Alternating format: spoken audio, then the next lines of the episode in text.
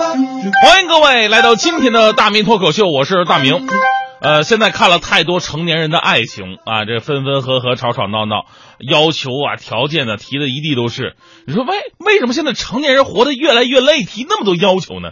想想啊，还是咱们少年的时候，爱情是最单纯的。那时候喜欢一个人，不会去看对方口袋里边有多少零花钱，不会去关注对方身上穿的是什么牌子的衣服，也不会去打听对方家里边住多大的房子。也不会去查对方的成绩是好还是坏。那时候我们的感情没那么多的杂质，我们只看长相。而长相也分两种，一种是好看的，一种是难看的。我我属于中间的，好难看的。其实一直以来啊，人的外形都会对生活产生非常大的影响。别的不说，咱们就说这身高吧啊，身高的影响非常的大。上学那时候，高个子男生和女生啊，往往更受关注。进入社会找对象了。丈母娘呢也希望能找一个哎高个的女婿，改造一下优良的基因。父母呢都希望孩子从小就能长大个儿。除了这个遗传的因素之外啊，后天培养也非常重要。很多家长天天给孩子补钙，还有吊在单杠上面的拉身子，下来以后身高没长，胳膊长了，跟刘备似的，双臂过膝。那么我们的中国人的身高因此长高了吗？答案是肯定的。跟二零零二年相比啊，咱们的身高还是有所进步的。不过，如果横向跟世界各国来比，中国人的身高真的是个悲剧啊！国新办呢近日就《中国居民营养与慢性病状况报告》举行的发布会，公布了全国十八岁及以上成年人的平均身高。咱们检验自己有没有拖后腿的时间又到了啊！听好，中国成年男性平均身高是一米六七。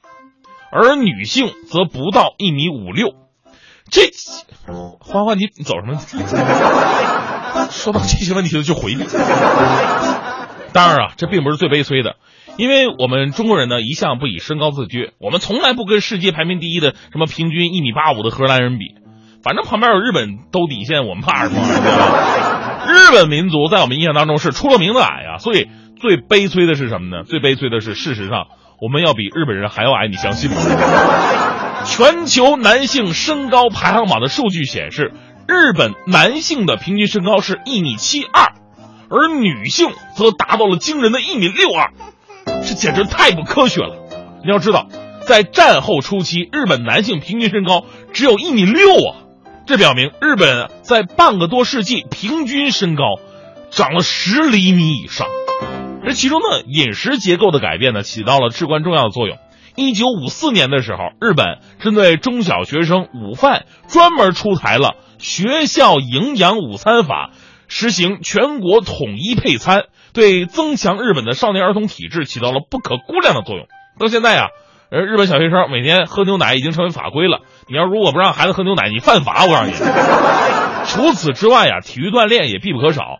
但是呢，不必拘泥于吊单杠这种形式主义的拔高运动，跑跑跳跳类的都有助于增高。即使你什么都不做，你每天晒晒太阳也有助于长个。在这一点上，人和植物还是非常像。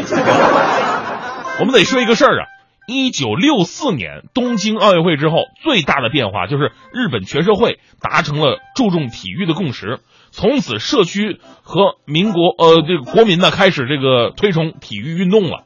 一时间呢，民间自发成立了各种体育锻炼的俱乐部，学校也成立了青少年体育团和这个指导员的制度。今天日本体育制度的格局啊，就是当年东京奥运会沿袭下来的。所以呢，咱们反思一下自己，中国的学校，你们还好意思取消体育课吗？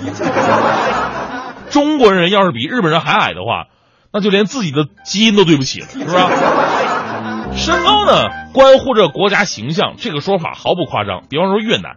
越南国民的平均身高是很矮的，越南人就因此非常烦恼，并被认为影响了国家的脸面。于是越南就提出了到二零三零年，越南人的平均身高要提高大约四厘米，也就是说，男性要达到一米六八，女性一米五七的这么一个目标。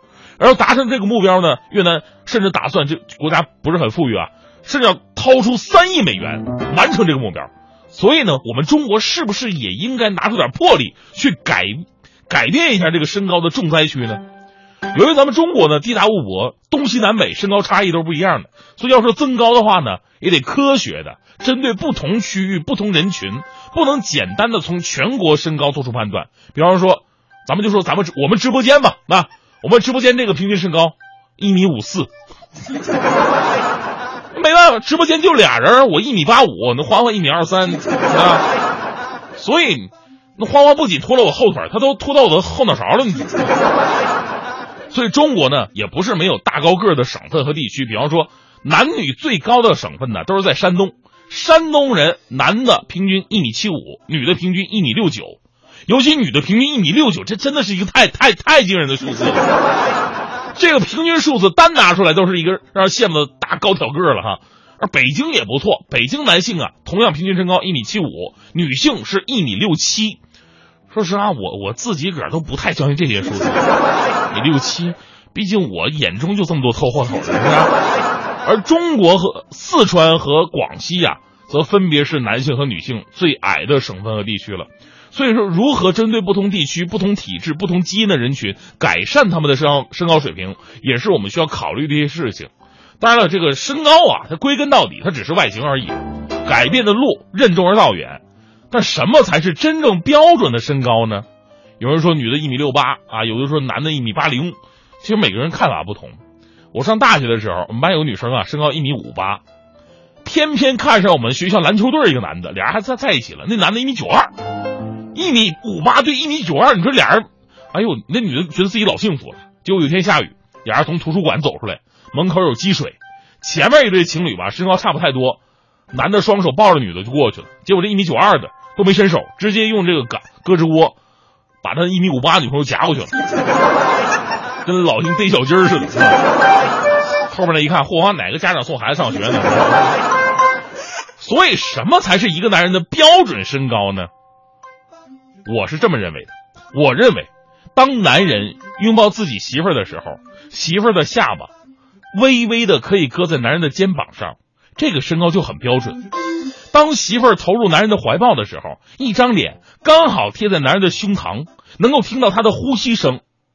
如果这个女人只能贴着他的大肠，或这个男人贴着女人的胸膛，那么这个男人的身高就不符合标准。